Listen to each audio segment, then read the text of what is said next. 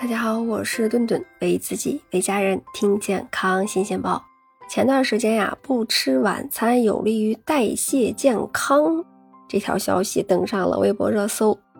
这可不是什么空穴来风的营销号消息，而是北京协和医院一家研究团队给不吃晚饭更有利于代谢健康这件事提供了新的科学依据。研究结果已经发表在了国际权威期刊《自然通讯》上。那研究人员将九十名被试志愿者呢分成三组，除了对照组以外，一组志愿者不吃晚饭，也就是说每天吃饭的时间控制在早上六点至下午三点之间；另一组呢则是不吃早饭，每天。吃饭的时间控制在上午十一点到晚上八点之间。研究结果发现，不吃晚饭可以改善空腹血糖、降低体重和体脂，那增加肠道微生物多样性，同时呢，在提高胰岛素敏感性、控制血糖方面更加有效。然而，这对于我们九九六的打工人来说，下午三点以后就不吃东西了，大约就意味着。饿昏在工位上了，那毕竟早饭吃的就匆匆忙忙，午饭又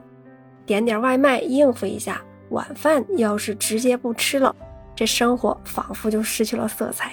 其实呀，在顿顿看来，无论是早饭、午饭还是晚饭，没有说那一顿就必须得吃，那又或者说必须不能吃。那只要饮食总体热量控制得当，吃的食物营养质量高一些，具体什么时间去吃其实并不是最重要的。那接下来我就跟大家一起来聊一聊什么是控制饮食的总热量，那又要如何去提高饮食的质量呢？每个人每天需要摄入的总的热量都是不一样的，这个呀和您的这个。身高、体重、年龄、性别以及活动度都有着密切的关系。我们不妨来计算一下每日所需的总热量，用自己的身高厘米数减去一百零五，得出一个标准体重；再用自己的实际体重减去标准体重乘以百分之百，得出一个自己目前的体重状况。百分之二十以上，说明目前体重状况是肥胖；